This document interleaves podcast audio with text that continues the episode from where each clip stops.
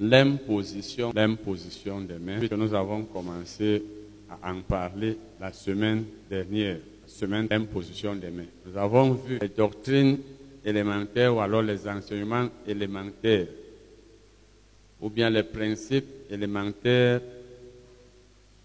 de la doctrine de Christ. Parmi ces doctrines, il y a l'imposition des mains. Nous avons vu qu'il y a plusieurs occasions.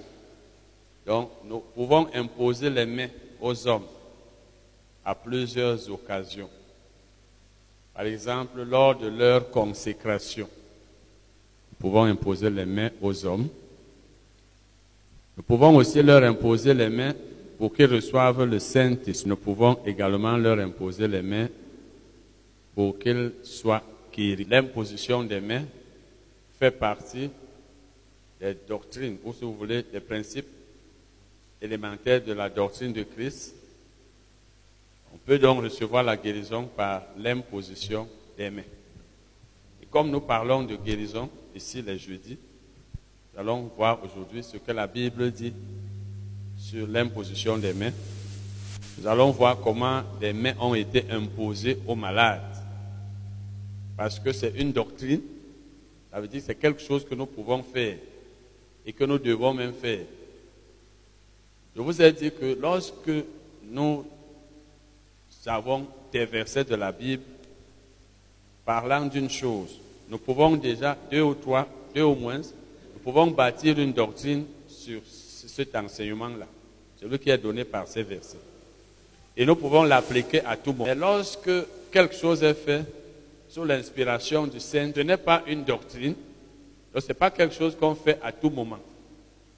Par exemple, nous avons vu des cas où Jésus a utilisé la salive pour guérir un malade. Nous avons vu où il a utilisé la boue pour guérir un malade. Dieu peut dire à quelqu'un, prends de l'eau, verse sur une personne malade elle sera guérie. Dieu peut lui dire, donne-lui de l'eau pour qu'il la, la boive et elle sera guérie. Si c'est Dieu qui le lui dit, eh bien, cela ne veut pas dire que nous pouvons faire ça tout le temps.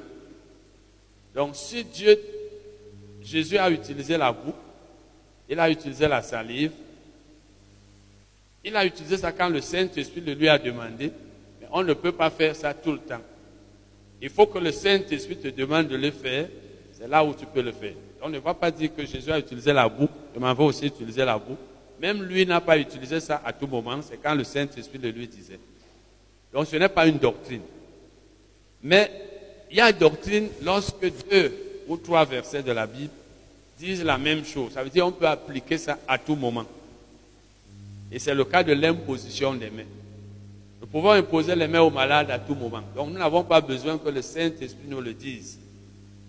Parce que nous avons déjà vu ici que quand la Bible enseigne quelque chose, on n'a pas besoin d'attendre encore que le Saint-Esprit nous... La Bible te demande de faire telle chose.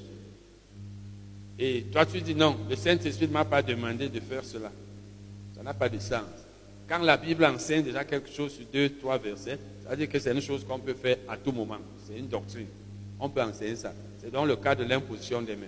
Nous allons donc voir l'imposition des mains par Jésus et ses disciples. Nous allons voir l'imposition des mains par Jésus et ses disciples pour la guérison, bien sûr, pour la guérison des malades. Matthieu 8, versets 14 et 15. Matthieu 8, versets 14 et 15. Jésus se rendit ensuite à la maison de Pierre, dont il vit la belle-mère couchée et ayant la fièvre. Il toucha sa main et la fièvre la quitta.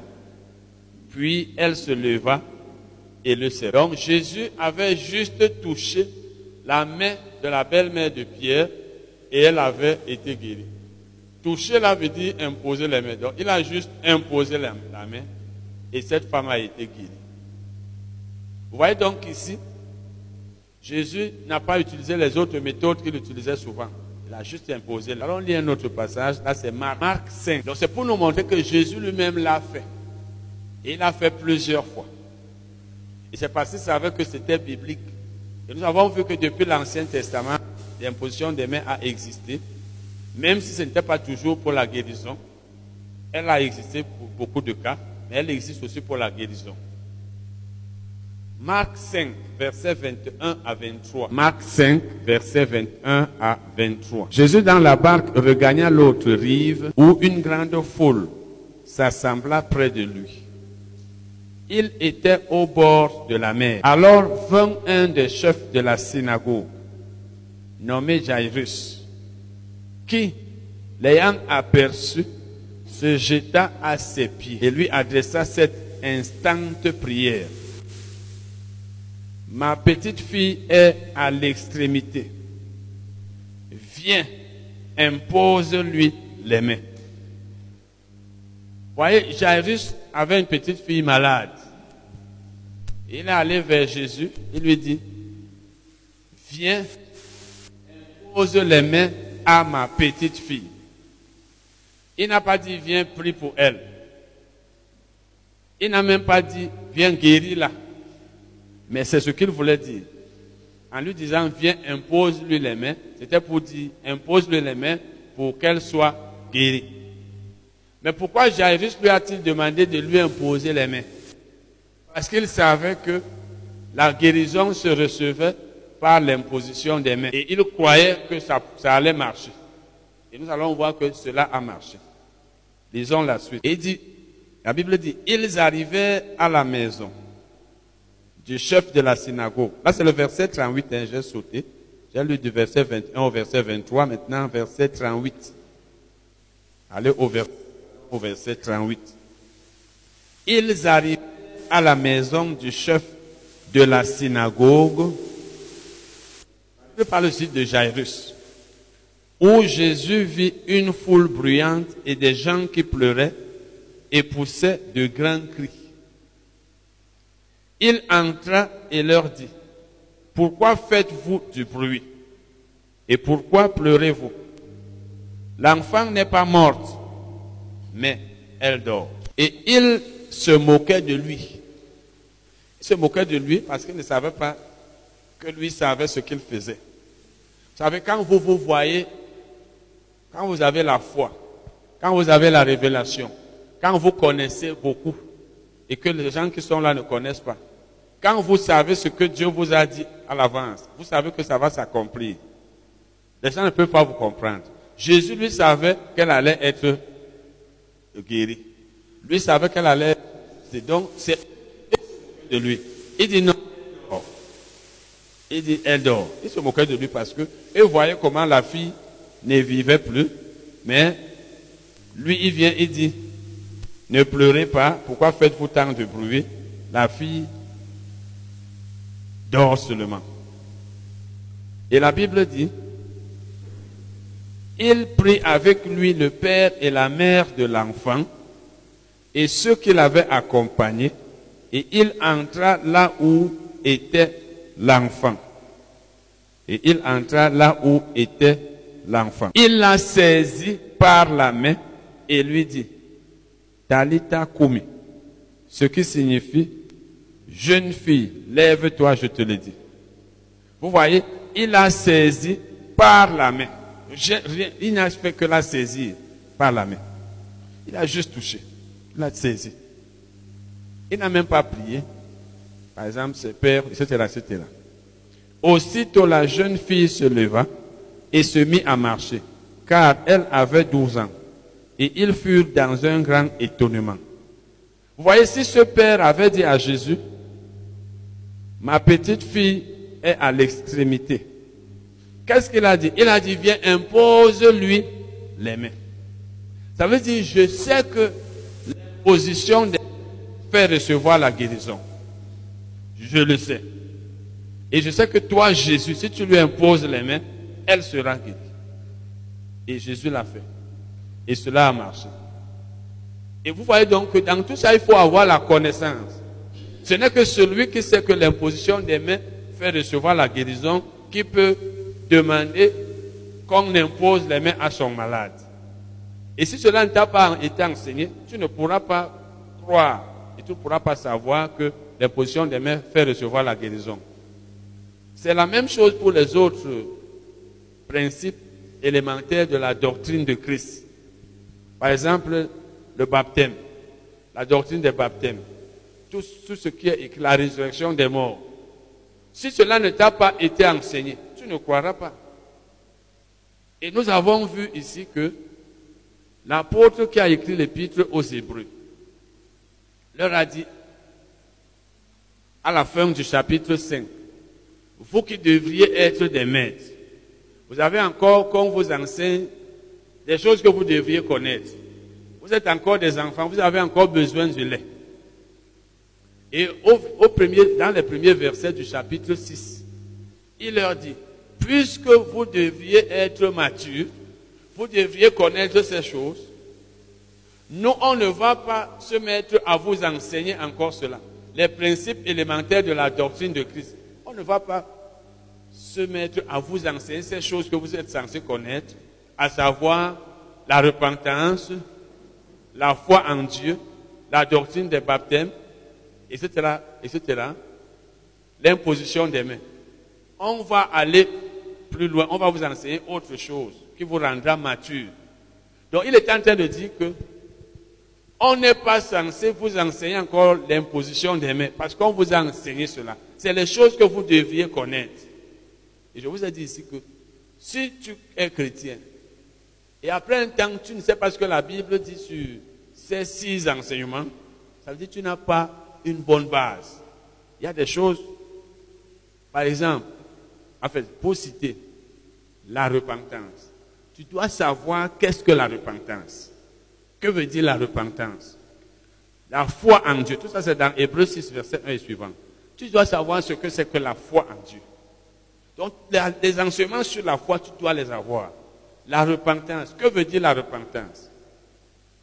Vous allez voir aujourd'hui dans l'église, quelqu'un dans l'église, mais pas encore repenti. Nous avons des cas comme ça. Même nous, on a un cas récent comme ça ici. C'est-à-dire que quelqu'un est dans des choses où tu te demandes si c'est une personne qui s'est repentie.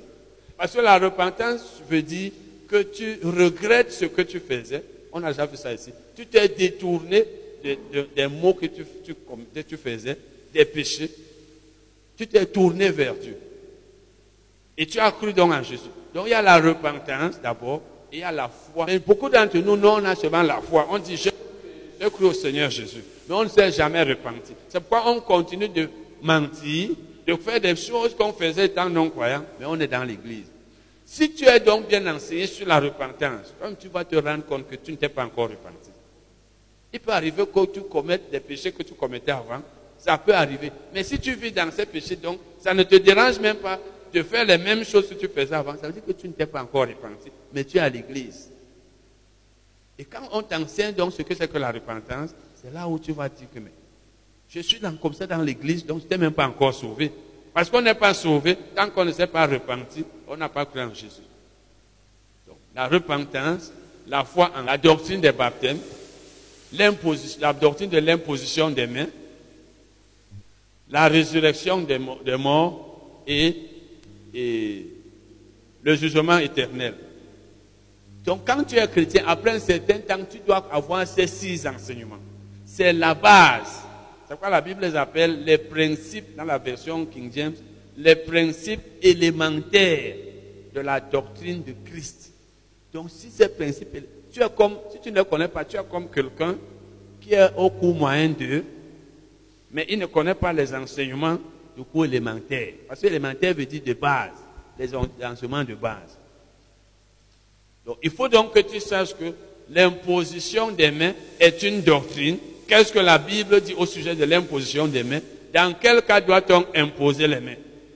Si tu sais que l'imposition des mains fait recevoir la guérison, c'est là où tu voudras qu'on impose les mains à ton malade. Si tu ne sais pas, tu ne, vas pas euh, désirer cela. Nous allons lire, la Bible dit, allons dans un autre, disons un autre verset, un autre passage, Marc 6, verset 2 à 5. Verset 2 à 5. Quand le sabbat fut venu, la Bible parle ici de Jésus, il se mit à enseigner dans la synagogue. Beaucoup de gens qui l'entendirent étaient étonnés et disaient, Beaucoup de gens qui l'entendirent étaient étonnés et disent, d'où lui viennent ces choses? Quelle est cette sagesse qui a été donnée Et comment de tels miracles se font-ils par ses mains N'est-ce pas le charpentier, le fils de Marie, le frère de Jacques, de Joseph, de Jude et de Simon Et ses sœurs ne sont-elles pas ici parmi nous Et il était pour eux une occasion de chute. Ça veut dire qu'à cause de lui, l'occasion de chute, c'est quelque chose qui te pousse à pécher. Quelqu'un peut être une occasion de chute pour toi alors que Dieu veut qu'il soit une bénédiction pour toi. Toi, tu ne comprends pas qui il est pour toi. Ils n'ont pas compris qui Jésus était pour eux. Il était là pour leur salut, pour leur délivrance. Mais parce qu'ils n'ont pas compris, ils l'ont méprisé. Ils n'avaient pas foi en lui. Et ils n'ont pas eu ce que Dieu avait pour eux, à savoir même la guérison. Mais Jésus leur dit, un prophète n'est méprisé que dans sa patrie, parmi ses parents et dans sa... Il ne peut faire là aucun miracle. Pourquoi? Parce qu'il ne croyait pas. Parce que quand tu ne crois pas, tu n'as pas la foi, même Dieu ne peut rien. Dieu ne force pas les miracles. Tu dois avoir la foi que tu peux recevoir un miracle avant que tu puisses le recevoir. Si ce n'est qu'il imposa les mains à quelques malades, il est guéri. C'est ça qui nous intéresse.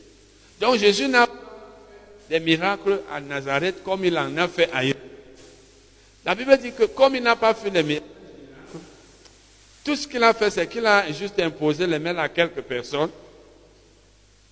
Et ces personnes ont été guéries. Vous voyez donc que par l'imposition des mains, ces malades-là ont été guéris. Et si ces malades ont permis qu'il leur imposât les mains, c'est parce qu'ils avaient, ils croyaient en cela. Parce que tu ne peux pas accepter comme si tu ne crois pas que l'imposition des mains fait recevoir la guérison. Il faut donc que si toi-même le chrétien, c'est toi qui veux la guérison, que tu saches les différentes méthodes de guérison qu'il y a. Et parmi ces méthodes, il y a l'imposition des mains. Et nous allons le voir tout à l'heure. Ce n'est pas seulement pour les pasteurs. Parce que les gens, nous sommes en train de limiter même les petites choses que Dieu a mis à notre disposition, même ce que Dieu veut que chaque chrétien puisse faire. Nous, on a fait comme si c'est seulement le pasteur qui doit faire cela. C'est pourquoi l'église est limitée. C'est pourquoi les pasteurs, ceux qui prêchent, sont très occupés. Il a à lui seul 50 personnes qui viennent le voir par jour, même pour les problèmes qu'ils peuvent eux-mêmes résoudre.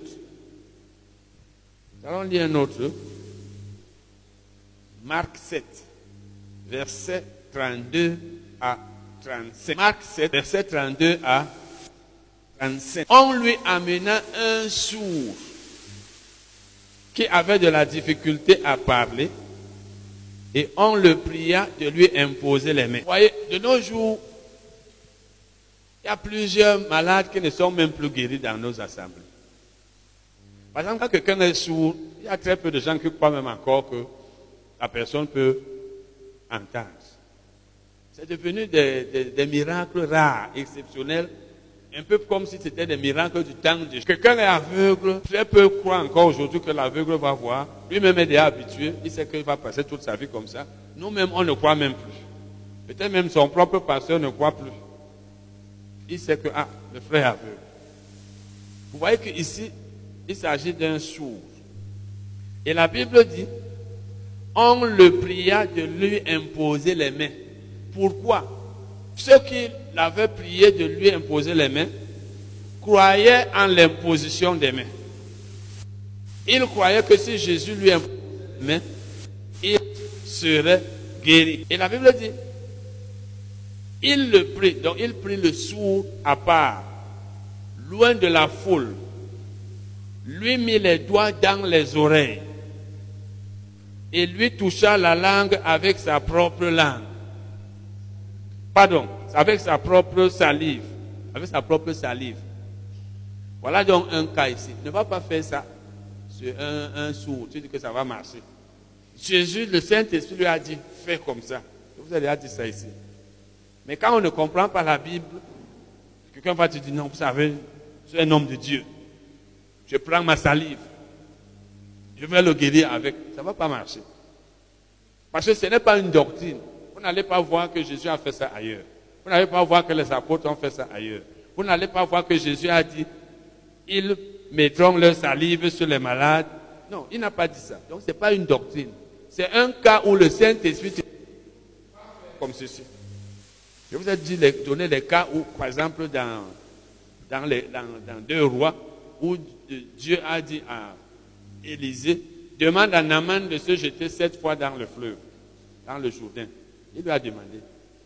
Euh, Élisée ne pouvait pas faire ça chaque fois qu'un un, lépreux allait vers lui. Toi, ne vas pas dire à un lépreux, va te jeter dans, dans un fleuve, ça ne va pas marcher.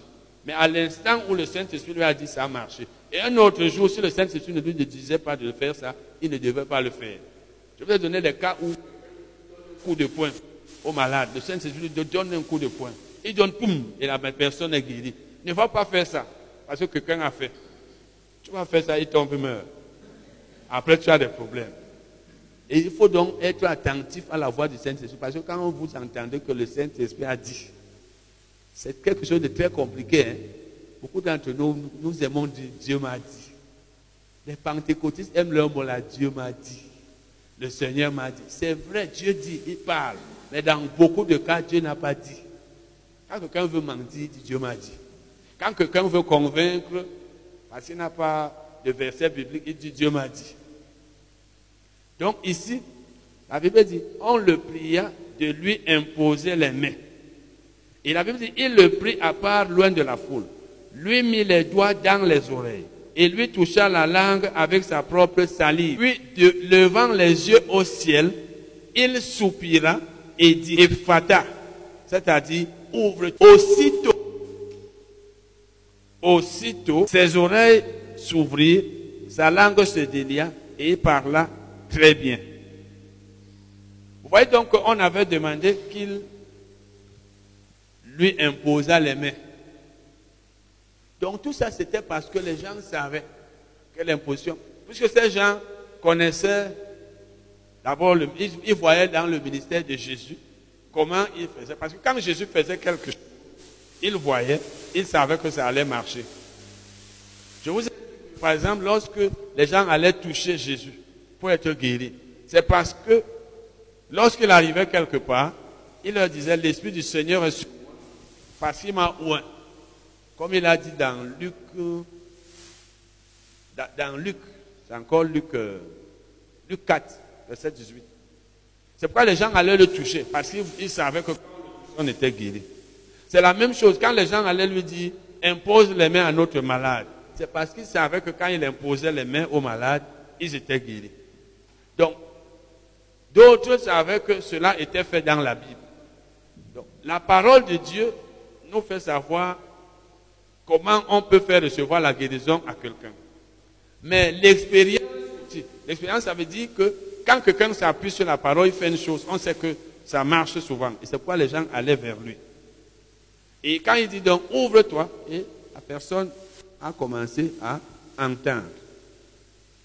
Lisons maintenant Marc 8. Marc 8, versets 22 à 25. Marc 8, verset 22 à 25. Il se rendit à Bethsaïda et on amena vers Jésus un aveugle qu'on le pria de, toucher. On le pria de toucher.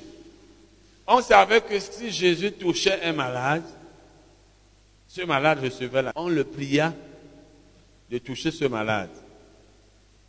Il prit l'aveugle par la main. Voyez, il le prit par la main. Et le conduisit hors du village. Puis il lui mit de la salive sur les yeux. Voyez, il a utilisé sa salive pour un sourd. Ici, il utilise la salive pour les yeux. Donc pour un aveugle. Mais dans d'autres cas, il n'utilise pas la salive pour les aveugles comme dans Matthieu 9. Quand deux aveugles viennent lui dire, aie pitié de nous, il leur demande, croyez-vous que je puisse faire cela? Ils disent oui. Il dit, qu'il vous soit fait selon votre foi. Il n'a pas utilisé la salive. La Bible dit, il salive sur les yeux. lui imposa les mains et lui demanda s'il voyait quelque chose. Et j'en profite pour dire une fois de plus, comme je l'ai déjà dit ici, que imposer les mains, ce n'est pas pour imposer les mains. Les versions anglaises disent même, disent même poser. Je suis en train de poser ma main sur ce mur. J'impose. Ça, c'est imposer. C'est juste que ça touche. Mais dans beaucoup de nos assemblées, on nous pousse. Pousser et imposer les mains, c'est différent. Quand tu pousses quelqu'un, tu es en train d'utiliser la force physique. C'est ça qui fait que souvent vous tombez. On te met la main, on pousse, on pousse, on pousse, on pousse, on tourne. Tu es déjà, tu es déjà étourdi. Tu es étourdi, après tu tombes. Pour qu'on montre qu'on a la puissance? Je vous ai parlé d'une sœur, Alimbe, qui m'avait dit ça. Elle parlait d'un pasteur que je connais aussi, que je connaissais. Qu'il lui avait imposé la main comme ça. Il a poussé, poussé, poussé, poussé.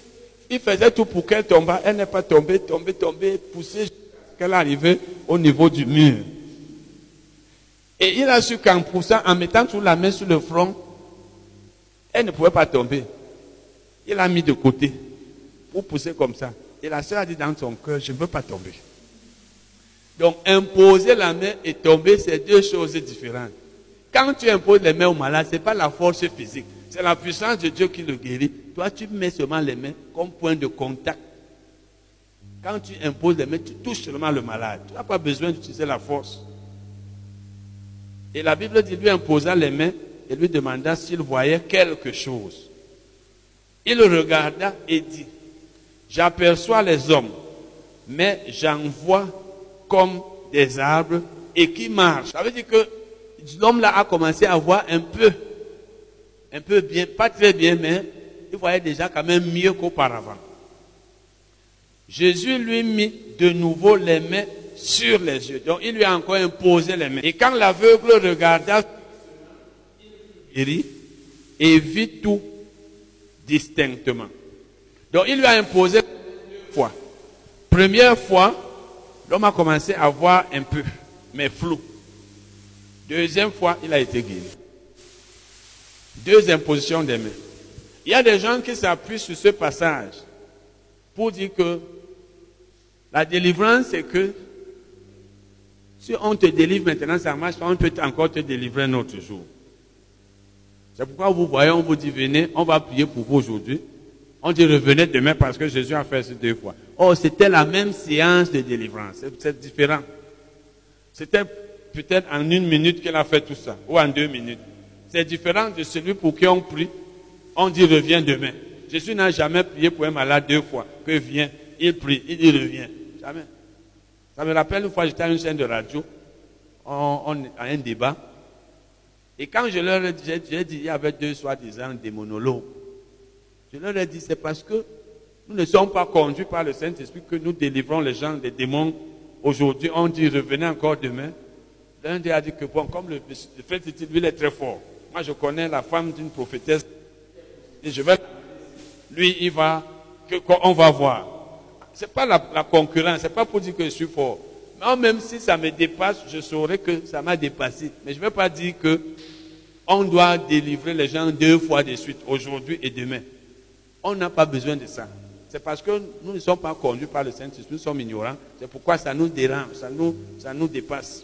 Donc la délivrance se fait une seule fois. On n'a pas besoin de chasser les démons. On dit revenez demain, jeûnez, venez après-demain. Ça n'a pas été fait dans la Bible. Vous voyez donc que l'imposition des mains a été faite ici deux fois et cet homme a été guéri. Allons lire maintenant là où Jésus nous a dit que nous imposerons les mains aux malades. Marc 16, Marc 16 verset 15 à Marc 16, verset 15 à 18. Ça, c'est après la résurrection de Jésus. Et avant sa montée au Puis il leur dit, il disait ça à ses disciples, et c'est à nous tous qu'il est en train de le dire. Allez par tout le monde. C'est la bonne nouvelle à toute la création. Ça, c'est la grande commission et chaque chrétien est censé prêcher la bonne nouvelle pour le salut des hommes. Celui qui croira et qui sera baptisé, mais celui qui ne croira pas sera condamné. Et maintenant il dit, voici les miracles qui accompagneront ceux qui auront cru. Voici les miracles qui accompagneront les croyants. Toi et moi, chacun de nous. Ce sont les miracles. Accompagner là veut aussi dire suivre. Ça veut dire, les miracles doivent me suivre. Quand je vais quelque part, les miracles, il y aura les miracles. Donc c'est moi qui amène les miracles. Mais beaucoup d'entre nous, nous, on cherche les miracles. On court vers les miracles. On dit non, venez, vous allez recevoir les miracles. C'est le croyant que Dieu veut utiliser pour opérer des miracles. Voici les miracles qui accompagneront les croyants. En mon nom, ils chasseront les démons. Ils parleront de nouvelles langues. Ils saisiront des serpents. S'ils boivent quelques breuvages mortels, il ne leur fera point de mal.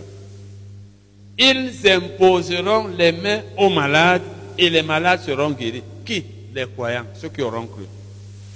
Donc, tu es censé, toi qui m'écoutes en ce moment, si tu es croyant, enfant de Dieu, imposer les mains aux malades et ils seront guéris. Il n'a pas dit certaines personnes. Il n'a pas dit les, les, pasteurs, les prophètes, les grands hommes de Dieu, les, ceux qui ont été dans les, ceux qui ont été ordonnés. Tous les croyants imposeront les mains aux malades parce que ce n'est pas nous qui guérissons. C'est Dieu qui guérit, mais il veut seulement nous utiliser comme des instruments. Chaque croyant a le droit et même le devoir d'imposer les mains aux malades qui sont avec lui pour qu'ils soient guéris.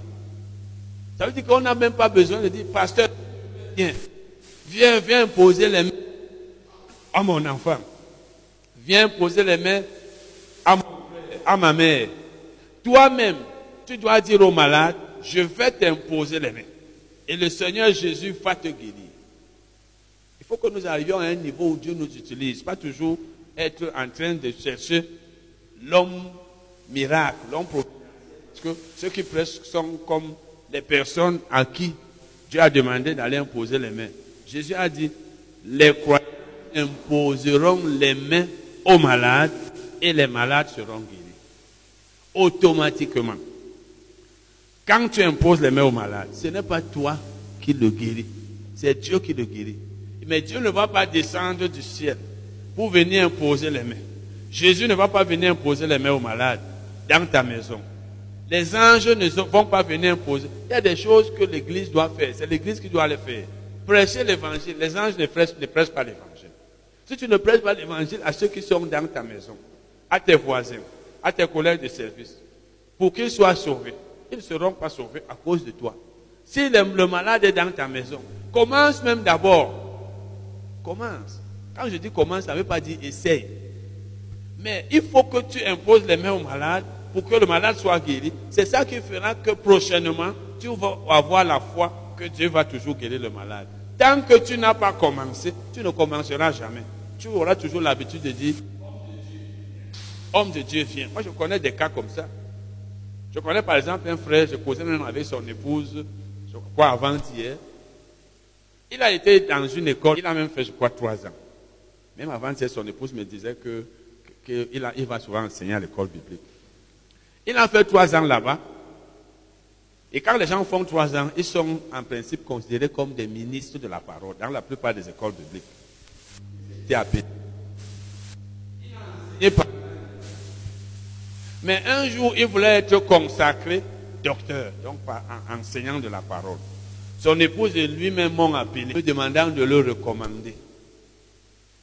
Vous voyez un frère qui recommande un docteur. Je lui dis, mais ils l'ont utilisé pendant des années. Il a étudié dans leur école publique. Il l'utilise comme enseignant. Pour le consacrer maintenant, moi, je, le recommande. D'abord, pour recommander quelqu'un, il faut d'abord que toi-même tu sois sûr qu'il est appelé. Comme je disais si dernièrement à une soeur, moi je ne suis pas là pour ordonner les gens. Si tu sais que Dieu t'a appelé, ordonne-toi. Ou alors va quelque part, on t'ordonne. Moi je ne suis pas là pour dire, on t'ordonne pasteur. J'ai trop de, pas, pas peur, mais j'évite Vraiment, il faut que Dieu me dise. Et comme Dieu ne parle, ne parle pas facilement aux gens concernant l'appel des autres, Moi, je vais te, consacrer pasteur.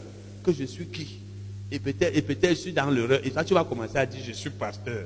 Non, moi, je ne veux pas faire des pasteurs euh, non reconnus par Dieu.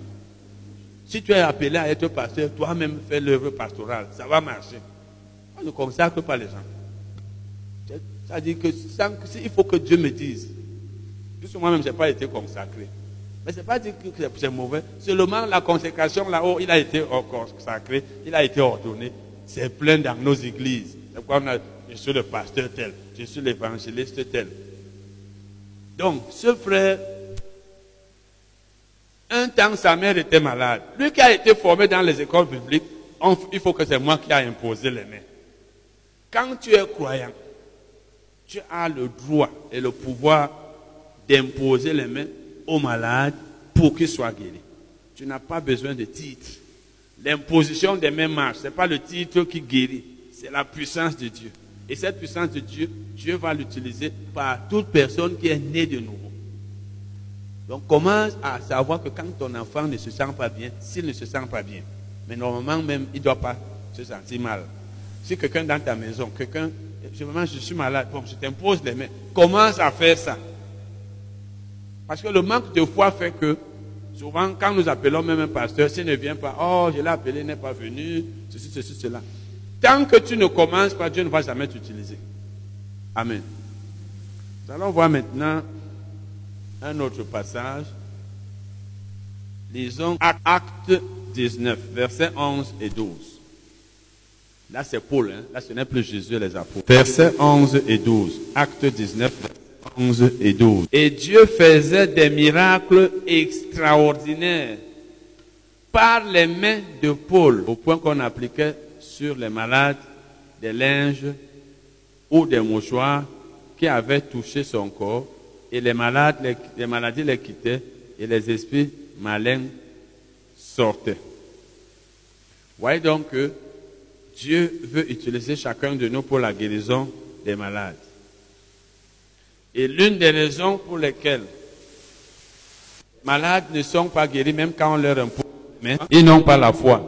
Donc, si on dit aux malades, venez, on vous impose les mains. Il y en a qui vont là-bas, ils essayent. Je vous ai déjà dit que la foi n'essaye pas. Toute chose que tu fais, te disant, je m'en vais essayer, ça veut dire que tu n'as pas la foi. L'homme qui essaye, c'est celui-là qui veut tester. Il, teste en se disant, bon, ça pourra marcher comme ça ne pourra pas marcher. Quand tu essaies, tu n'es pas dans la foi. La foi est sûre, la foi n'essaye pas. Quand tu as la foi, quand tu mais tu je m'en vais là-bas, quand on va m'imposer les mains maintenant, je vais être guéri. Tu ne dis pas, je m'en vais essayer. Je vais un peu voir si ça va marcher. Là, ce n'est pas la foi. Et l'une des raisons pour lesquelles nous imposons les mains aux malades, nous prions même pour les malades, ils ne sont pas guéris, c'est qu'ils n'ont pas la foi. La foi est très importante. Tout ce que nous faisons, je vous ai donné les témoignages des gens, on prie pour lui, mais pendant qu'on prie pour lui, lui il est en train de dire, qu'on prie même vite, je vais me coucher. Quand tu as déjà programmé dans ta tête que tu vas te coucher, alors, et en même temps tu veux qu'on t'impose les mains, ça veut dire que tu te vois toujours malade après l'imposition des mains. Il faut que tu arrives à un niveau où, avant même qu'on t'impose les mains, que tu commences à voir, c'est ça la foi, tu vois les choses qui ne sont pas encore accomplies, tu te vois guéri, tu vois comment tu vas te lever maintenant, tu vas poser des actes, faire des gestes, des mouvements que tu ne pouvais pas faire. Tant que tu n'es pas à ce niveau, tu es encore en train de te dire, ah, qui plus vite pour moi, je m'en vais à la maison. Ou bien tu programmes que tu iras demain à l'hôpital, etc. Ce n'est pas la foi. Parce que c'est Dieu qui guérit. Et si tu as la foi, montre-lui que je compte sur toi, je sais que tu vas me guérir. Mais si tu te dis, ah, je vais essayer, il voit ton cœur, il dit, ah, celui-là, il me tente, il essaye. Donc, il pense que moi, je suis quelqu'un euh, content. Amen. Donc, chaque chrétien doit imposer les mains aux malades. L'imposer. Amen. Nous allons parler ce soir d'abord de la prière de la foi. La prière de la foi bien sûr dans le cadre des enseignements sur la santé et surtout sur la guérison. Nous sommes là pour enseigner sur la santé parce que nous sommes censés ne jamais tomber malades. Mais la prière de la foi, c'est pour les malades. Parce que si on est en bonne santé, on ne prie plus pour être guéri. On ne fait pas la prière de la foi, ni une autre prière quand on est en bonne santé.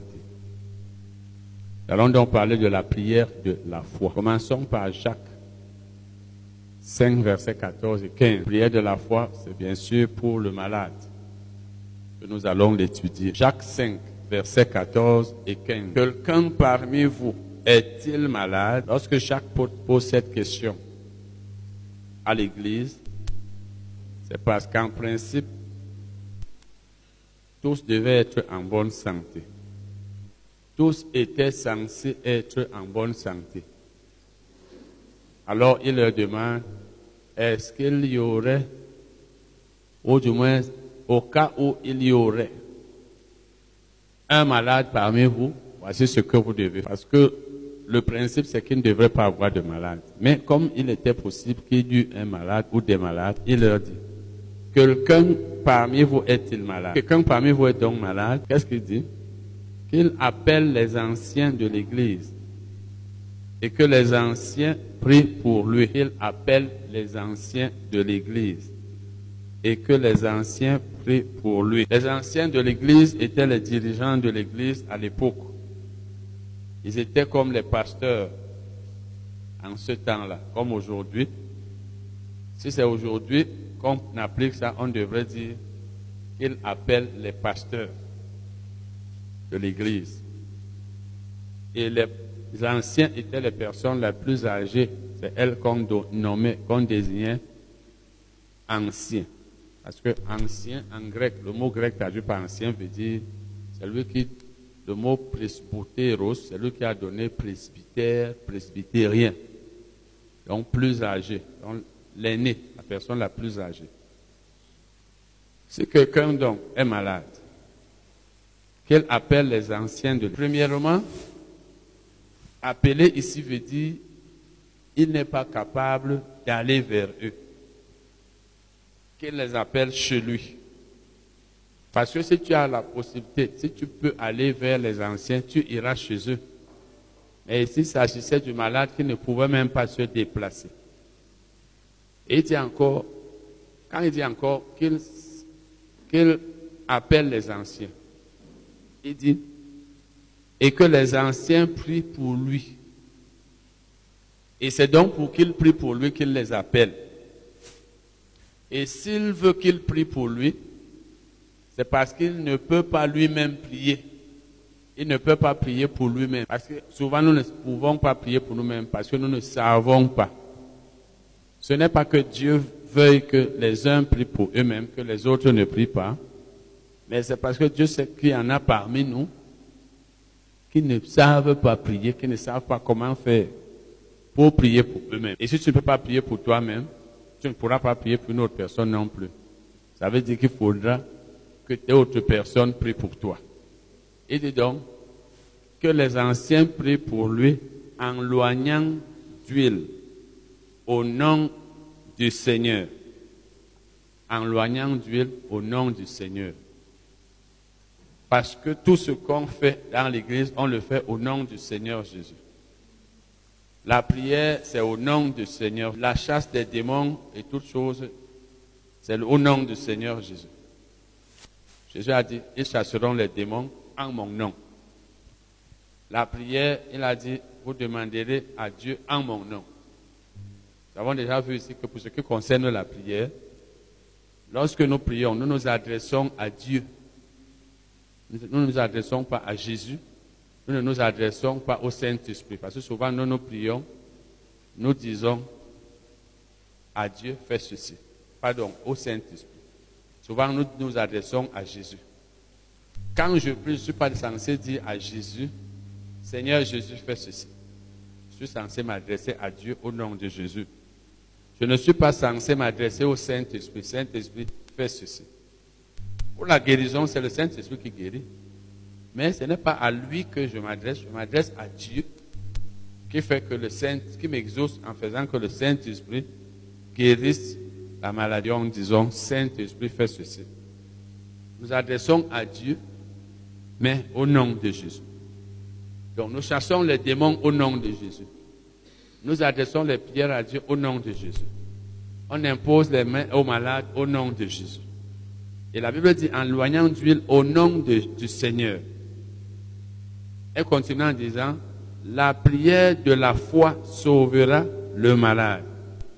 Et c'est ce que nous sommes en train de parler, de la prière de la foi.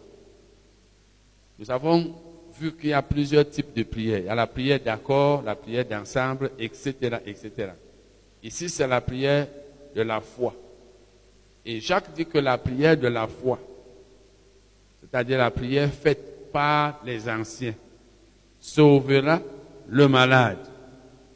Parce que quand la prière de la foi suppose qu'on sait qu'est-ce que la parole de Dieu dit au sujet de cette prière, on a foi en la parole, on sait que quand on va prier, Dieu va exaucer. Et c'est donc appelé la prière de la foi. La prière de la foi sauvera le malade. Et le Seigneur le relèvera. La prière de la foi sauvera le malade. Vous voyez que ce n'est pas l'huile qui le sauvera. Sauver alors ou bien guérir. C'est la prière qui guérit le malade. Ce n'est pas l'huile. Même si on utilise l'huile ici, ce n'est pas l'huile. Et s'il a commis des péchés, il lui sera pardonné. Il lui sera pardonné. Disons le verset suivant. Les deux versets suivants même. Le verset 16 et le verset 17. Jacques 5. Verset 16. Confessez donc vos péchés les uns aux autres. Confessez donc vos péchés les uns aux autres et priez les uns pour les autres afin que vous soyez Vous voyez donc ici, la Bible parle encore de la prière. Là-bas, la Bible a dit, les anciens doivent prier pour le malade. Ici, elle dit, confessez vos péchés les uns aux autres, afin que vous soyez guéris. Et il dit, la prière fervente du juste a une grande efficacité. La prière, vous allez voir dans certaines versions, le second, où c'est a une grande efficacité. C'est une erreur. La prière fervente du juste a une grande efficacité.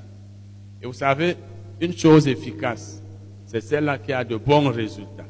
C'est celle-là qui réussit. Donc il y a des prières qui n'ont pas d'efficacité. Mais la prière fervente du juste a une grande efficacité. Et qui est juste Allons voir ça tout à l'heure. Ici, la Bible dit que les anciens prient pour le malade. Et Dieu, le Seigneur, va le relever.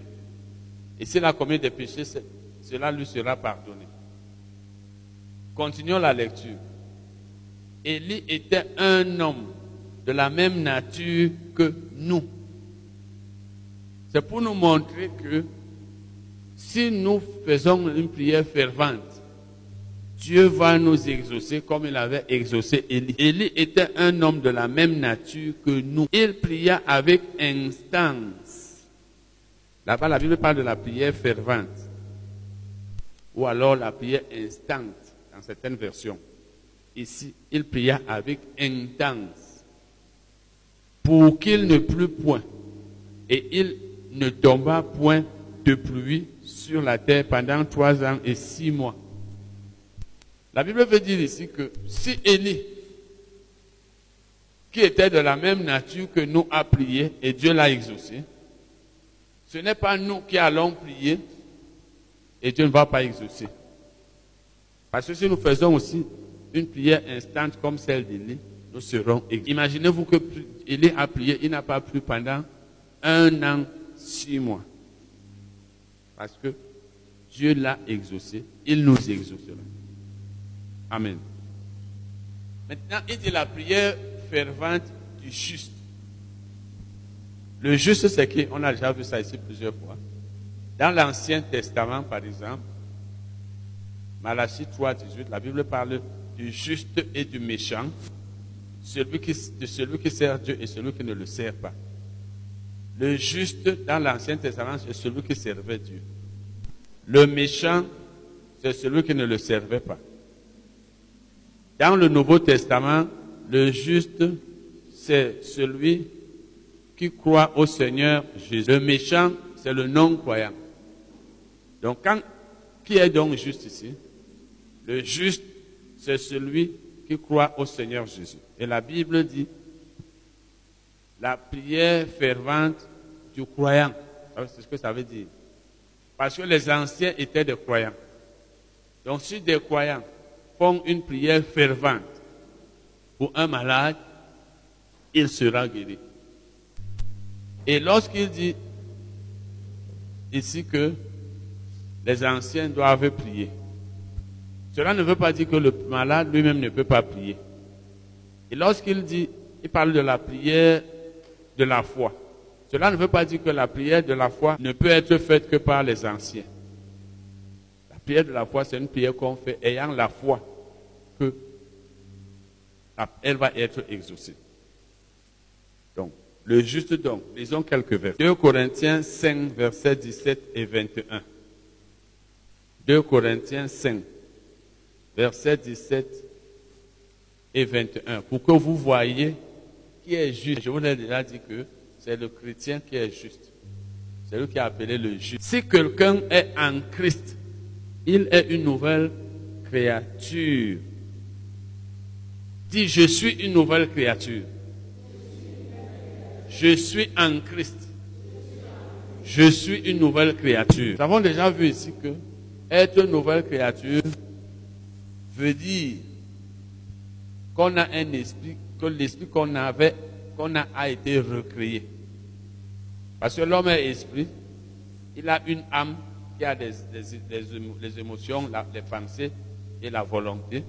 Il vit dans un corps. L'homme est esprit. C'est l'esprit de l'homme qui est l'homme lui-même. C'est l'esprit qui sera sauvé ou condamné. C'est l'esprit qui ira au ciel ou en enfer. Donc, quand il dit ici, si quelqu'un est en Christ, une nouvelle, il est une nouvelle création, ou alors une nouvelle créature.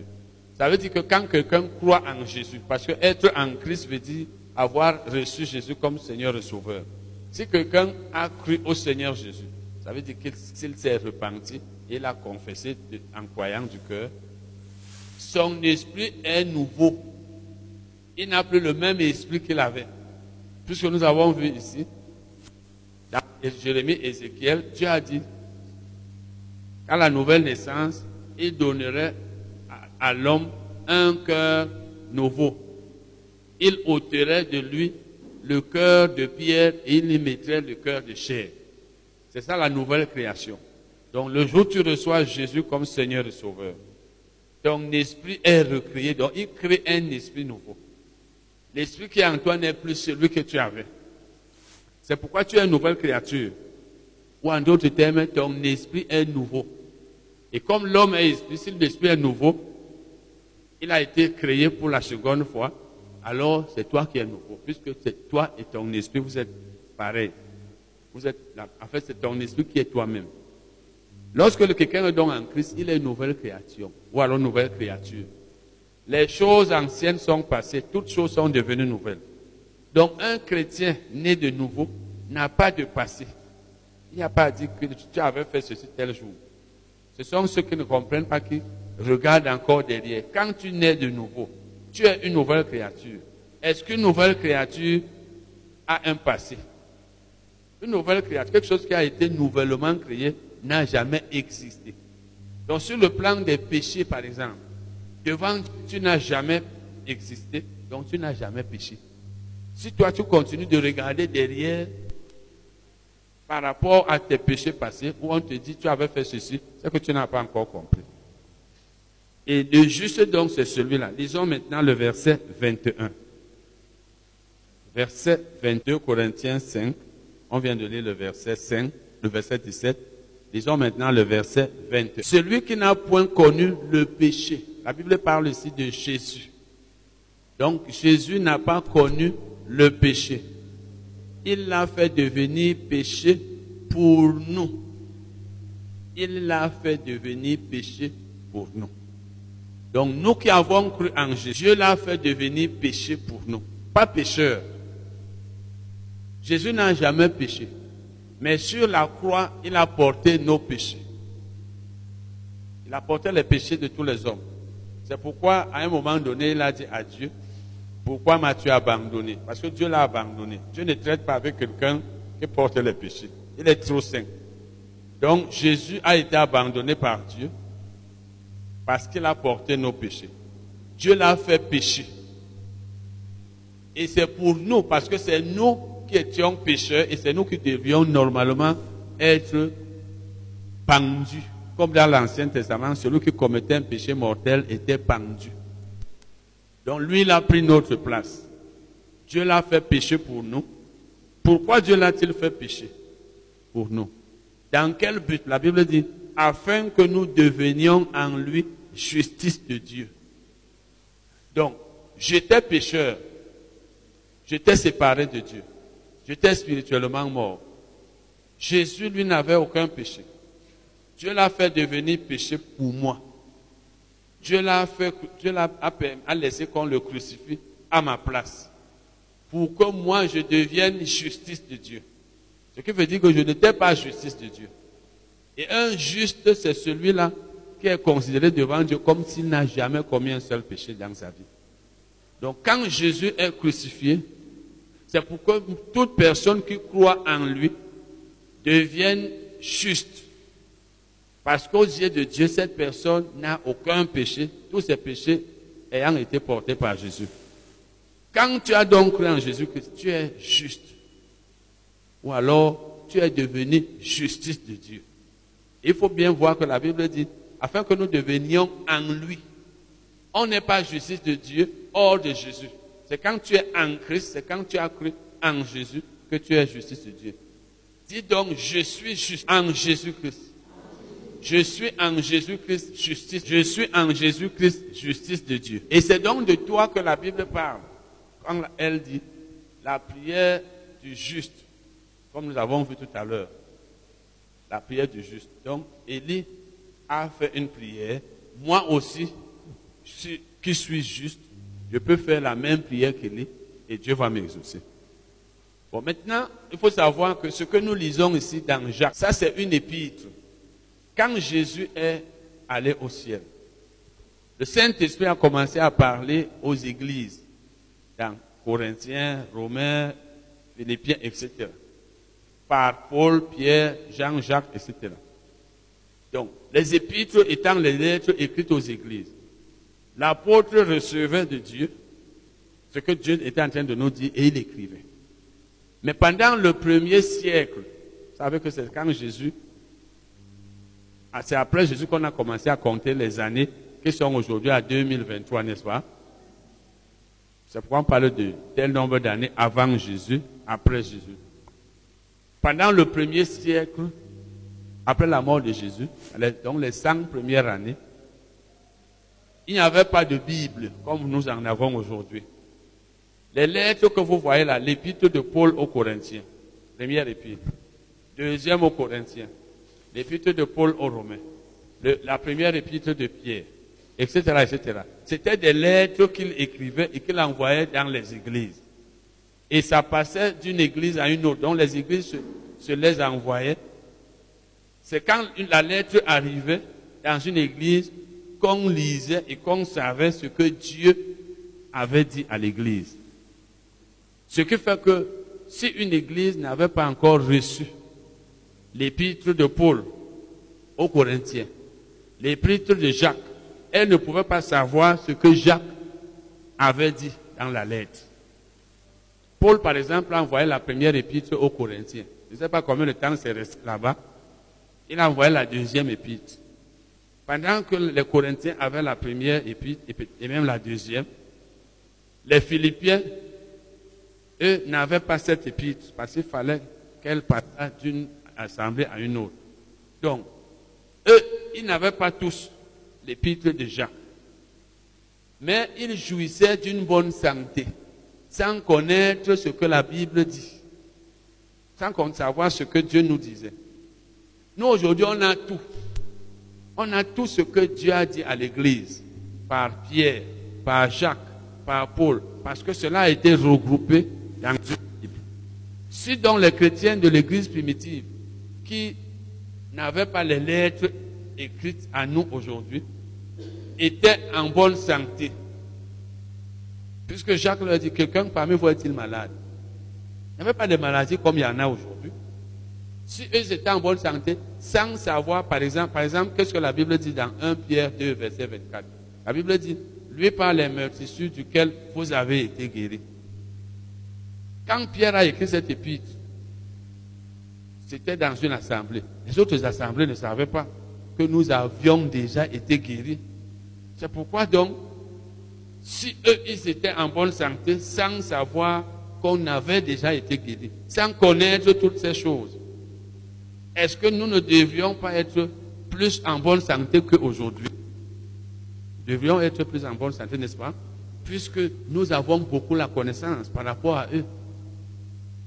Nous, on sait ce qui est écrit dans l'épître de Paul aux Romains, la première épître aux, Corinthiens, la deuxième aux Corinthiens, son épître aux Galates, son épître aux Éphésiens, son épître aux Philippiens, aux Colossiens, euh, la première épître aux Thessaloniciens, la deuxième, etc., etc.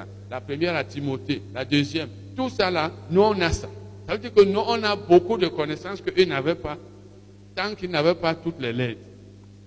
Mais eux, ils étaient en bonne santé. Donc notre défi, c'est aussi, aussi comme soit en bonne santé comme eux. Parce qu'il n'est pas normal que quelqu'un qui a moins de connaissances bibliques que toi soit en sur la guérison, soit en bonne santé, mais que toi qui as plus de connaissances bibliques sur la santé, toi, tu, tu ne jouis pas d'une bonne santé. Vous voyez donc que l'Église, on peut dire que nous avons rétrogradé parce, par rapport à eux, dans tous les domaines, hein, presque. L'Église primitive marchait beaucoup dans l'amour. Quand vous lisez comment ils s'entraidaient, ils apportaient leur bien,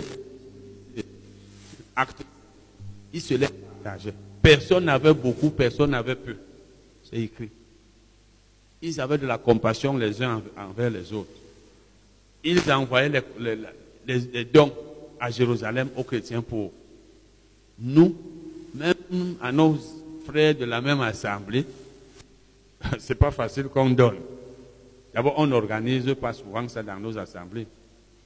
Bon, c'est vrai, nous ici, on n'organise pas. Moi, j'ai déjà dit ici, vous-même, vous devez aider les frères. Parce que si on commence à organiser, ça va, ça va devenir du désordre. Les gens vont garder leur argent à la maison, vont faire le pauvre ici. J'ai le problème, hein, vraiment, aidez-moi aussi. Ça va devenir que c'est ça. C'est mieux que c'est la personne elle-même qui se rende compte que son frère ou sa soeur est pauvre. Donc, dans le domaine de la guérison, ils étaient plus en bonne santé que nous. Nous, on est très maladifs aujourd'hui, plus que très maladifs. Très maladifs par rapport à eux. Je vous ai déjà dit qu'il y a aussi le fait que nous ne sommes pas consacrés comme eux ne sont pas consacrés comme eux. Plus le temps passe, plus l'Église vit comme les mondains. C'est-à-dire la vie du monde nous plaît beaucoup. Le, plaisir, les loisirs, la richesse, les choses du monde. Tant que tu, es, tu t'attaches beaucoup aux choses du monde, tu ne peux plus être en très bonne santé. Tu ne peux pas être très attaché à la parole de Dieu. Et quand tu n'es pas très attaché à la parole de Dieu, tout peut arriver. C'est pourquoi un chrétien peut être malade, l'autre meurt, l'autre ceci, cela. Tout ça parce que nos pensées sont plus sur l'argent, les richesses, les péchés, il y en a beaucoup. Même ceux qui prêchent. Il est difficile aujourd'hui, je vous ai déjà dit ça, d'entendre parler des hommes que Dieu a puissamment utilisés. Enfin, que Dieu est en train d'utiliser très puissamment aujourd'hui. Ce que nous nous considérons aujourd'hui comme des hommes qui enseignent bien, qui prêchent bien, la plupart, même quand moi j'écoute souvent des chaînes de télévision pendant quelques minutes, ils prennent ce qu'ils ont reçu des autres. C'est vrai qu'il y a aussi des choses que nous étudions. Mais pour entendre parler des gens que Dieu a puissamment utilisés aujourd'hui, comme à ce temps-là, par exemple aux États-Unis dans les années 50, il y avait un réveil, il y avait des miracles, Ma soeur Virginie me dit souvent qu'il y a une émission à je crois, EMC qui parle des, héros de la foi, je pense bien. Les gens que Dieu a puissamment utilisés aux États-Unis. Quand vous, moi je connais leur histoire par les livres, vous vous demandez si nous sommes encore dans le même monde. Amen. Nous allons lire donc. En fait, ça va même. Il dit, afin que nous devenions en lui justice de Dieu. Donc, Pierre dit dans 1 Pierre 2, verset 24, vous avez été guéris par les meurtrissures. Puisque nous avons été guéris par ces meurtrissures, devons avoir cette parole en nous, de sorte que nous croyons que nous ne tomberons jamais malades. Si Dieu nous a déjà guéris, ce n'est pas pour que nous soyons encore malades. Dieu ne peut pas te guérir et vouloir que tu tombes encore malade. Les, malades, les maladies viennent soit à cause de notre désobéissance, soit à cause de nos péchés, soit à cause de notre ignorance. Nous allons maintenant parler de l'imposition des mains. L'imposition des mains. Nous allons juste, après avoir parlé de l'imposition des mains, dans d'autres cas, parler d'un verset, d'un seul, où la Bible fait mention de l'imposition des mains pour la guérison. Un seul. Mais pour l'instant, nous allons voir d'autres versets où la Bible parle de l'imposition des mains, mais ce n'est pas pour la guérison. C'est pour que vous compreniez ce que, quelle est la pensée de Dieu sur l'imposition des mains. La première chose que nous devons savoir, c'est que l'imposition des mains est un principe fondamental de la doctrine de Christ. L'imposition des mains est un principe fondamental de la doctrine de Christ. Le mot doctrine est synonyme du mot enseignement. Et quand on dit fondamental, ça veut dire c'est la, la base, c'est le fond, fondement. Donc ça fait partie des principes fondamentaux. C'est un principe fondamental donc. donc. il y a plusieurs principes fondamentaux de l'enseignement de Christ. Plusieurs principes qui sont à la base de l'enseignement de Christ. Donc, ils sont en bas et le reste vient après. Et comme nous allons le voir, c'est sur ces principes fondamentaux que l'Église est bâtie.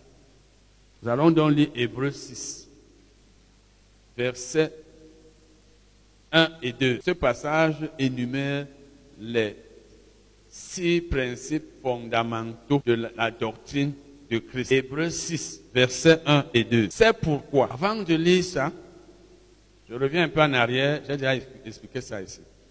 Si vous lisez le chapitre 5, donc Hébreu 5, les derniers versets, vous verrez que l'apôtre qui a écrit cette épître, s'adressant aux, Hébreux, peut-être des chrétiens, leur a dit, vous qui deviez être des maîtres, c'est-à-dire des personnes capables d'enseigner la parole de Dieu aux autres, vous avez encore besoin des premiers rudiments de la parole, vous avez encore besoin des enseignements fondamentaux que vous devriez connaître. Il dit, vous êtes lent à, vous êtes devenu lent à comprendre.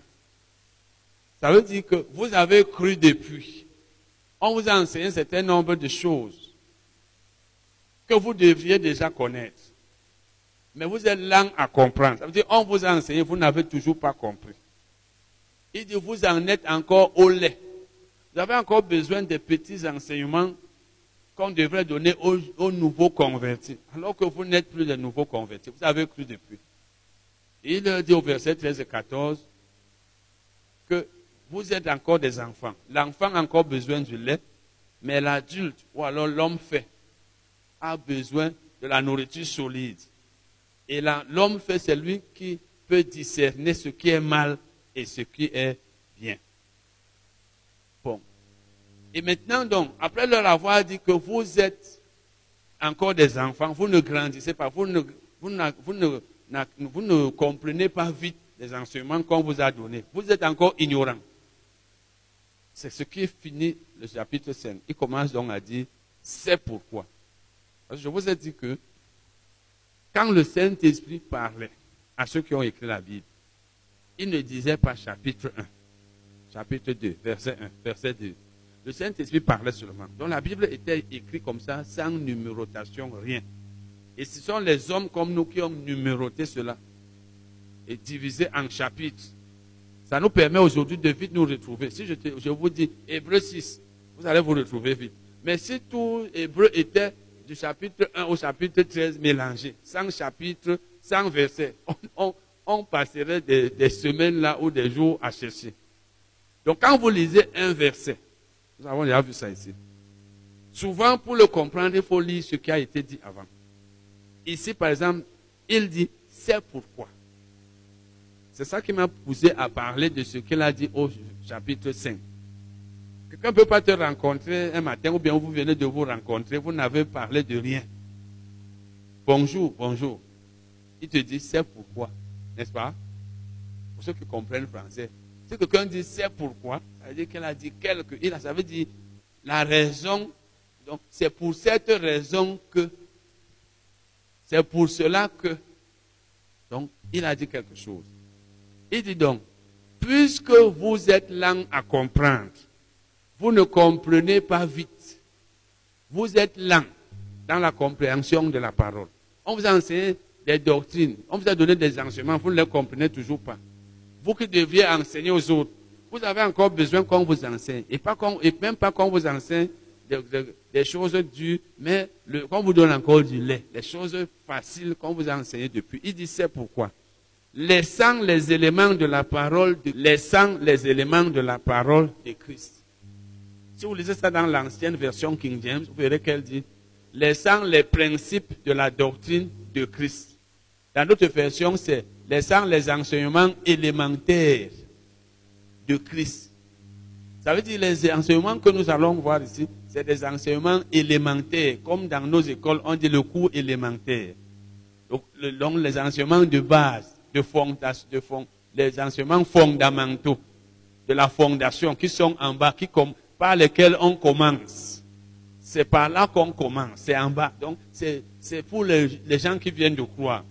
Il dit donc, les, les laissant donc, tendons à ce qui est parfait.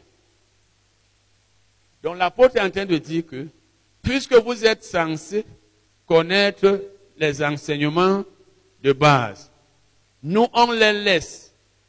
Ça veut dire, le principe, c'est que vous deviez les connaître. On, les laisse donc. On ne va plus vous les donner. On vous les a déjà donnés. Laissons-les donc et à ce qui est parfait. La traduction littérale, c'est que tendons à la perfection. Et le mot perfection ici veut dire maturité.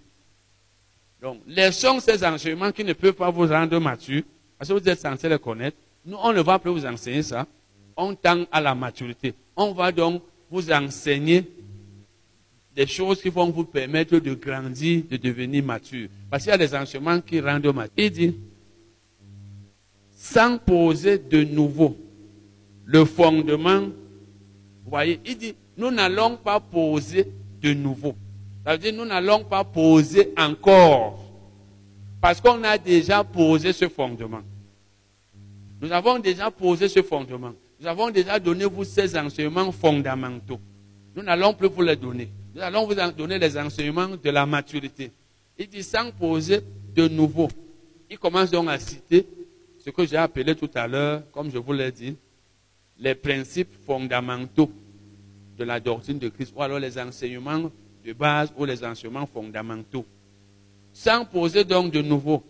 Voilà donc les enseignements fondamentaux que ces chrétiens étaient censés connaître et que l'apôtre était en train de lui dire qu'il n'allait plus leur donner. C'est un peu comme vous avez, vous avez un enfant qui est au cours élémentaire 2. Vous êtes en train de lui, enseigner les, cours du cours élémentaire 2, de la classe là, les leçons, et vous vous rendez compte qu'il ne connaît pas encore la table de 2, que nous autres, on apprenait, je crois, au cours préparatoire. 2 fois 1, 2, 2 fois 2, 4, 2 fois 3, 6. Et vous lui dites, tu sais, c'est à ton à, à la classe où tu es au cours élémentaire 2. Tu ne connais pas encore la table de 2. Je ne vais plus te l'enseigner. Je, vais plutôt t'enseigner la table de 4 ou de 3. Il cite donc les enseignements là sur lesquels il n'allait pas revenir. Il dit le fondement du renoncement aux œuvres mortes. Le renoncement aux œuvres mortes, c'est ça qui est aussi appelé la repentance. Quand tu renonces aux œuvres mortes, ça veut dire que tu t'es repenti. Donc nous n'allons plus vous donner les enseignements sur la repentance, parce que ce n'est plus à votre niveau. Vous devriez connaître ça. Premier enseignement, donc, premier principe fondamental de la doctrine de Christ, la repentance. Deuxième, la foi en Dieu. Troisième, la doctrine des baptêmes. Quatrième, la doctrine de l'imposition des mains. C'est ce qu'on est en train de voir. C'est-à-dire l'enseignement sur l'imposition des mains. Cinquième, la résurrection des morts. Sixième, le jugement éternel. L'apôtre dit, je ne vais plus rentrer là-dessus. Je vais vous donner d'autres enseignements. Bon, voilà donc ce qu'il dit ici. Nous allons parler. En fait, ces principes-là sont très importants. Ils sont très importants et c'est sur eux que l'Église est bâtie. Parce que quand quelque chose est fondamental, ça veut dire c'est la base, c'est le fondement. Le reste est bâti. On commence par là. Ce qui veut dire que si tu es chrétien, tu as cru depuis un certain temps, tu n'as pas encore la connaissance sur ces enseignements. Tu ne sais pas ce que c'est que la repentance. Tu ne sais pas ce que c'est que la foi en Jésus-Christ. Tu ne sais pas ce que la doctrine des baptêmes. Comme aujourd'hui, il y a beaucoup de fausses doctrines sur le baptême. L'imposition des mains. Tu ne sais pas ce que la Bible enseigne sur l'imposition des mains, la résurrection des morts, le jugement éternel. Ça veut dire que tu as une mauvaise fondation. Ce n'est pas les fondations dont on vous parle souvent là, qu'il faut briser les fondations, les fondements des, péchés des parents. Non. Ça veut dire que tu as une mauvaise base. Après qu'on a cru en Jésus, après un temps, on doit connaître ces choses. Et j'ai enseigné ça ici. Bon, parlons donc de l'imposition des mains d'abord dans l'Ancien Testament. Parce que c'est une doctrine, comme on vient de le voir. Ça veut dire, une doctrine, c'est quoi? C'est un enseignement. Et je vous ai souvent dit qu'on ne bâtit pas une doctrine sur un ou, sur un verset de la Bible. Une doctrine, c'est un ensemble, je peux dire, d'enseignements. Et pour bâtir une doctrine, il faut deux versets au moins, deux, trois. Et ça peut être plus. C'est pourquoi quand quelqu'un vous dit, la Bible dit ceci. Je vous donne un exemple. Ceux qui euh, citent Marc 16, verset 16. Celui qui croira et qui sera baptisé sera sauvé. Pour eux, pour être sauvé, il faut croire et être. Et selon eux donc, si un chrétien n'est pas baptisé, n'est pas sauvé. J'étais un jour à une chaîne de, radio et le prédicateur qui était là avec moi disait, la Bible dit celui qui croira et. Donc les deux. Voilà donc une doctrine. Et c'est ce qu'on vous a enseigné que si vous n'êtes pas baptisé, vous n'êtes pas sauvé. Mais cette doctrine-là est bâtie sur combien de versets? Dans quel autre verset est-il écrit que pour être sauvé, pour être baptisé? C'est parce que les gens ne comprennent donc pas ce verset. Dans combien de versets il est écrit que celui qui croit en Jésus est sauvé sans le baptême? Est-ce qu'on peut le compter? Ils sont pleins, là où la Bible dit que si tu crois en Jésus, tu es sauvé. Donc si un verset dit que si tu crois en Jésus, tu es sauvé. Un autre dit tu, tu crois en Jésus, tu es sauvé. Deux versets venant de deux personnes différentes. Par exemple, Pierre a dit ça, Jacques a dit ça. On peut déjà bâtir une doctrine dessus. Donc tu ne peux pas prouver le contraire de ça. Ici donc, nous allons voir l'imposition des mains. Et vous allez voir que c'est effectivement une doctrine parce que beaucoup de personnes ont enseigné ça dans la Bible et beaucoup ont pratiqué ça. C'est pourquoi la Bible parle aussi de la doctrine de l'imposition des mains. Donc l'imposition des mains est une doctrine, c'est un enseignement. Si tu ne crois pas à l'imposition des mains, ça veut dire que tu ne crois pas à l'un des principes fondamentaux de la doctrine de Christ. Donc l'un des enseignements de base de l'Église, toi tu n'y crois pas. Commençons par Genèse.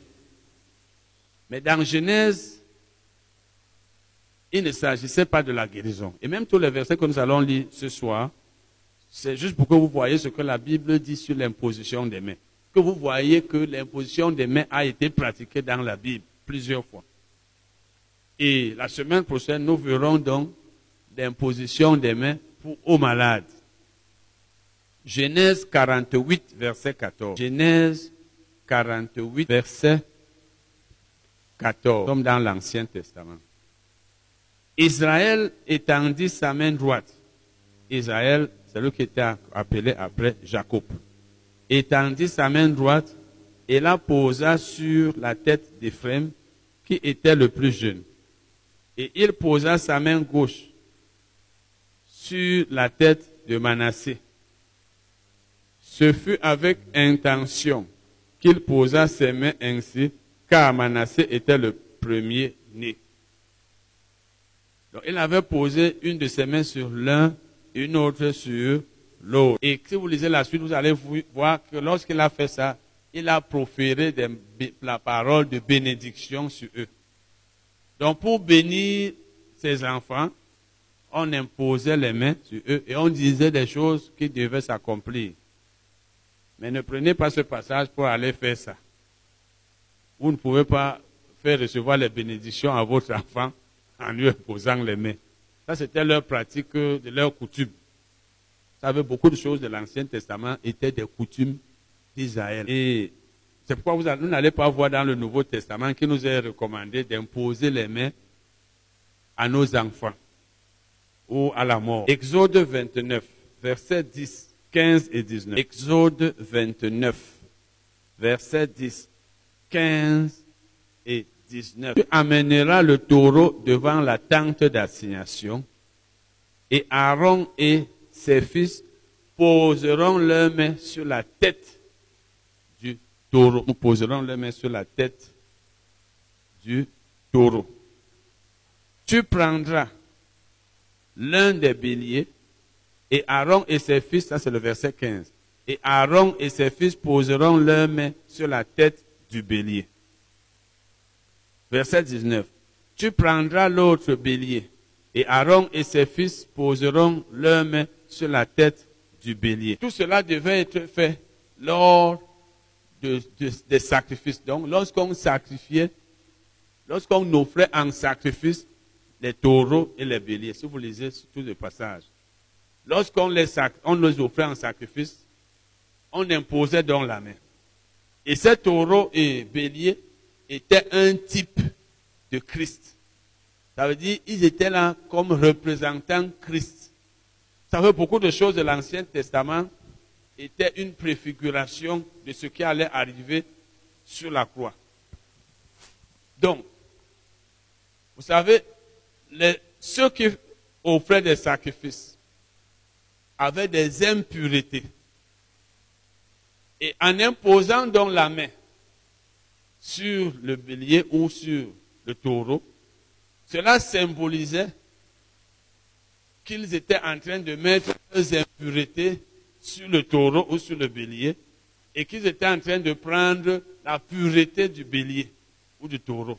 Donc il y avait échange. L'impureté de l'homme allait dans l'animal et la pureté, parce que c'était pour leur péché. Et l'animal, sa pureté venait vers l'homme. Et c'était donc un type de Christ. Donc l'animal représentait Christ. Qu'est-ce qui s'est passé sur la croix? En croyant en Jésus, mes péchés, sont allés sur lui, c'est pas ça? Et, lui, sa, sa sainteté est venue sur moi. Donc il y a eu échange. C'est ce que ça symbolisait. En croyant en Jésus, moi je suis déjà saint. C'est lui qui portait mes péchés sur la croix mais ça, ça n'a rien à voir avec l'imposition des mains pour les malades. C'est juste pour que vous voyez que l'imposition des mains a commencé depuis l'Ancien Testament. Nous allons lire maintenant Nombre 27, versets 18 à 23. Nombre 27, verset 18 à 23. Nombre 27, verset 18 à 23. L'Éternel dit à Moïse, prends Josué, fils de Nun, homme en qui réside l'Esprit. Et tu poseras ta main sur lui. Tu poseras ta main sur lui. Tu le placeras devant le sacrificateur Éléazar et devant toute l'assemblée, et tu lui donneras des ordres sous leurs yeux. Tu le rendras participant de ta dignité, afin que toute l'assemblée des enfants d'Israël l'écoute il se présentera devant le sacrificateur Éléazar, qui consultera pour lui le jugement de l'Urim devant l'Éternel. Et Josué, et Josué, tous les enfants d'Israël avec lui et toute l'assemblée sortiront sur l'ordre d'Éléazar et entreront sur son ordre. Moïse fit ce que l'Éternel lui avait ordonné. Il prit Josué et il le plaça devant le sacrificateur Éléazar et devant toute l'assemblée. Il posa ses mains sur lui et lui donna des ordres comme l'Éternel l'avait dit par Moïse. Là, c'était pour faire savoir au peuple que c'est Josué qui allait le remplacer. C'est Josué qui devait le remplacer. Parce que Dieu avait dit à Moïse, Josué va te remplacer, tu ne vas pas continuer. Nous allons lire maintenant Deutéronome 34, verset 9. Vous avez bien vu ici l'imposition des mains, verset 23, dans Nombre 27 qu'on a lu, verset 23 et verset 18. Deutéronome 34, verset 9. Josué, fils de Nun, était rempli de l'esprit de sagesse. Moïse avait posé ses mains sur lui. Moïse avait posé ses mains sur lui. C'est ce qu'on venait de voir tout à l'heure. Et c'est Dieu qui l'avait ordonné. Nous allons maintenant voir l'imposition des mains dans le Nouveau Testament. Dans le Nouveau Testament, commençons par Acte 6, versets 1 à 6. Acte 6, versets 1 à 6. C'est là où on avait institué le ministère du diacre. En ce temps-là, le nombre des disciples augmentant, les hellénistes murmurèrent contre les Hébreux parce que leurs veuves étaient négligées dans la distribution qui se faisait chaque jour. Les douze convoquèrent la multitude des disciples et dirent, il n'est pas convenable que nous nous laissions, que nous laissions la parole de Dieu pour servir aux tables. C'est pourquoi, frères, choisissez parmi vous sept hommes de qui l'on rende un bon témoignage, qui soit plein d'Esprit Saint et de sagesse, et que nous chargerons de cet emploi. Et nous, nous continuerons à nous appliquer à la prière et au ministère de la parole. Cette proposition plut à toute l'assemblée. Ils élurent Étienne, homme plein de foi et d'Esprit Saint, Philippe, Procor, Nicanor, Simon, Parmenas et Nicolas, prosélytes d'Antioche. Donc, vous savez, dans l'église primitive, les gens apportaient leurs biens, l'argent et autres, on se partageait et chacun rentrait avec ce, dont il avait besoin. On pouvait apporter beaucoup, on rentre avec peu. Parce que le reste était là pour compléter une autre personne, ce qu'une autre personne avait. On pouvait venir avec peu, on rentre avec beaucoup. Donc tout était partagé tel que chacun avait ce qu'il lui fallait. Si toi tu avais 10 000 et que tu n'avais pas besoin de 10 000 pour vivre dans ta maison, tu avais besoin de 7 000, tes 3 000 complétaient l'argent d'une autre personne. Alors, le partage a été critiqué par certaines personnes, disant que leurs veuves étaient négligées. Les apôtres ont donc dit, nous, on ne peut pas se mettre à, servir aux tables, à, partager le pain, la viande, la nourriture, l'argent. Ce n'est pas notre travail. Nous, on est là pour la prière et pour l'enseignement, pour la prédication. Donc nous, nous sommes là pour les choses spirituelles. Nous ne sommes pas là pour ces choses. Il faut donc que vous désigniez, que vous désigniez des personnes qui vont être chargées du partage. Et c'est là où le ministère du diacre a été institué. Et ils ont donc choisi ici les personnes dont on vient de lire les noms. La Bible dit, ils les présentèrent aux apôtres qui, après avoir prié, leur imposèrent les mains.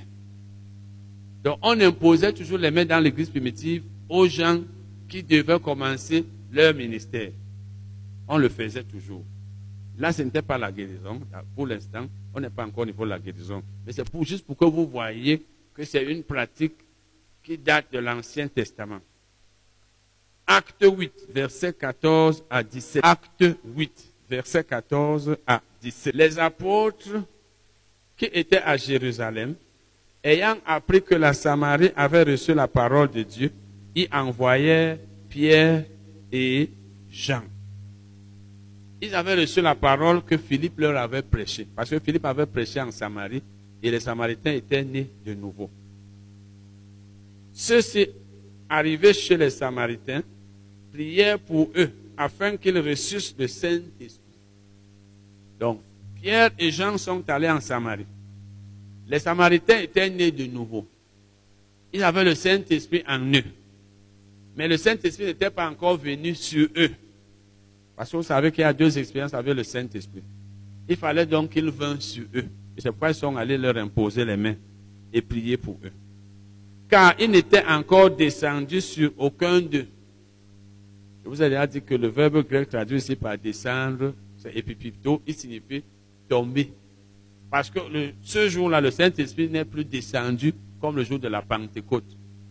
Le seul jour où le Saint-Esprit est descendu dans le Nouveau Testament, après la montée de Jésus au ciel, c'était le jour de la Pentecôte dans Acte 2. Quand la Bible dit qu'un bruit était venu du ciel, le Saint-Esprit était venu du ciel. Et Jésus avait dit que le Saint-Esprit allait venir et rester éternellement avec nous. Donc quand le Saint-Esprit est descendu le jour de la Pentecôte dans Acte 2, il n'est plus remonté pour redescendre encore ici. Il était là. Donc le verbe grec traduit ici par tomber, pardon, par euh, descendre, signifie tomber. Dans les versions qui traduisent ça bien, c'est que le Saint-Esprit n'était pas encore tombé sur eux. Il était là. Nous avons même une de nos chansons où nous disons Saint-Esprit descend sur nous. Mais en réalité, le Saint-Esprit ne descend plus comme nous pensons qu'il vient du ciel. Il est ici. Bon, le Saint-Esprit n'était donc pas encore tombé sur eux. Ils avaient seulement été baptisés au nom du Seigneur Jésus. Alors Pierre et Jean leur imposèrent les mains et ils reçurent le Saint-Esprit. Ça veut dire, ils leur imposèrent les mains et le Saint-Esprit tomba sur eux. Voyez ici, l'imposition des mains a été utilisée pour le baptême. Parce que quand le Saint-Esprit est tombé sur eux, ils ont parlé en langue. Amen. Allons lire un autre passage. Acte 13, verset 1 à 3. Donc l'imposition des mains peut être utilisée. On peut faire recours à l'imposition des mains dans plusieurs cas. Acte 13, verset 1 à 3. Il y avait dans l'église d'Antioche des prophètes et des docteurs. Barnabas, Siméon, appelé Niger, Lucios de Cyrène, Manahen, qui avait été élevé avec Hérode le tétrarque, et Saul. Pendant qu'ils servaient le Seigneur dans leur ministère et qu'ils jeûnaient, le Saint-Esprit dit, Mettez-moi à part Barnabas et Saul pour l'œuvre à laquelle je les ai appelés. Alors, après avoir jeûné et prié, ils leur imposèrent les mains et les laissèrent partir. Barnabas et Saul étaient parmi les prophètes et les enseignants qui étaient à l'église d'Antioche. Le Saint-Esprit a dit, mettez-les à part pour l'œuvre à laquelle je les ai appelés, c'est-à-dire pour l'œuvre apostolique. Ils devaient passer d'enseignants à apôtres, ou alors de prophètes à apôtres. Ici, donc, on leur a imposé les mains et on les a laissés partir. Ça veut dire, on leur a imposé les mains pour qu'ils commençassent leur ministère apostolique. Ils sont partis, ils ont commencé à prêcher partout. Et si vous lisez le chapitre 14, verset 4 et verset, je crois, 14, vous allez voir qu'ils sont appelés là-bas apôtres. Donc l'imposition des mains ici, c'était pour le commencement de leur ministère, comme on l'a vu tout à l'heure pour les diacres. Acte 19, verset, acte 19, verset 1 à acte 19, verset 1 à 6. Pendant qu'Apollos était à Corinthe, Paul, après avoir parcouru les hautes provinces de l'Asie, arriva à Éphèse. Ayant rencontré quelques disciples, il leur dit, Avez-vous reçu le Saint-Esprit quand vous avez cru? Ça veut dire, le Saint-Esprit est-il tombé sur vous quand vous avez cru, comme on a vu tout à l'heure dans Acte 8 Ils lui répondirent, Nous n'avons pas même entendu dire qu'il y ait un Saint-Esprit. Il dit, De quel baptême avez-vous donc été baptisé? Et il lui il répondit, du baptême de Jean. Alors Paul dit, Jean a baptisé du baptême de repentance, disant au peuple de croire en celui qui venait après lui, c'est-à-dire en Jésus. Sur ces mots, il fut baptisé au nom du Seigneur Jésus. Là, c'était le baptême dans l'eau. Lorsque Paul leur eut imposé les mains, le Saint-Esprit vint sur eux et ils parlaient en langue et prophétisaient. le Saint-Esprit est venu sur eux, ils ont été baptisés dans le Saint-Esprit par, par l'imposition des mains. C'est la même chose qui s'est passée dans Acte 8 quand Pierre et Jean ont imposé les mains aux Samaritains. Donc l'imposition des mains a été utilisée ici pour le baptême dans le Saint-Esprit. 1 Timothée 4, verset 14. 1 Timothée 4, verset 14. Ne néglige pas le don qui est en toi et qui t'a été donné par prophétie avec l'imposition des mains de l'assemblée des anciens. Paul, quand vous lisez dans la Bible, il appelle Timothée son fils. Le jour où on ordonnait Timothée, le jour où on priait pour lui, on le consacrait. Parce qu'en réalité, Dieu l'avait appelé et on devait faire une prière pour le commencement de son ministère. On lui a donc imposé les mains et il y a eu prophétie. Et la prophétie a dit, Timothée, tu reçois aujourd'hui tel don. C'était un don spirituel. La Bible ne nous dit pas exactement lequel, mais ce n'était pas le don du Saint-Esprit. Il a donc reçu un don. Ce n'est pas l'imposition des mains qui lui a fait recevoir le don. C'est la prophétie. C'est la prophétie qui a dit reçois le don. Mais les mains étaient imposées sur lui. Donc Dieu a utilisé cette occasion-là d'imposition des mains pour lui donner, pour lui faire ce don-là. Et c'était au moment de son ordination, c'est-à-dire au commencement de son ministère. Puisque dans l'église primitive, on imposait les mains à ceux qui devaient commencer leur ministère. Et la Bible en parle dans 2 Timothée 1, verset 6. Dans 2 Timothée 1, verset 6, où Paul dit à Timothée, c'est pourquoi je t'exhorte à ranimer le don de Dieu que tu as reçu par l'imposition de mes mains. Ça, c'est un cas qui est comme celui de Exode 29 qu'on a lu tout à l'heure. Voilà donc des cas d'imposition des mains dans l'Ancien Testament et dans le Nouveau Testament. Ça, ce n'est pas pour la guérison.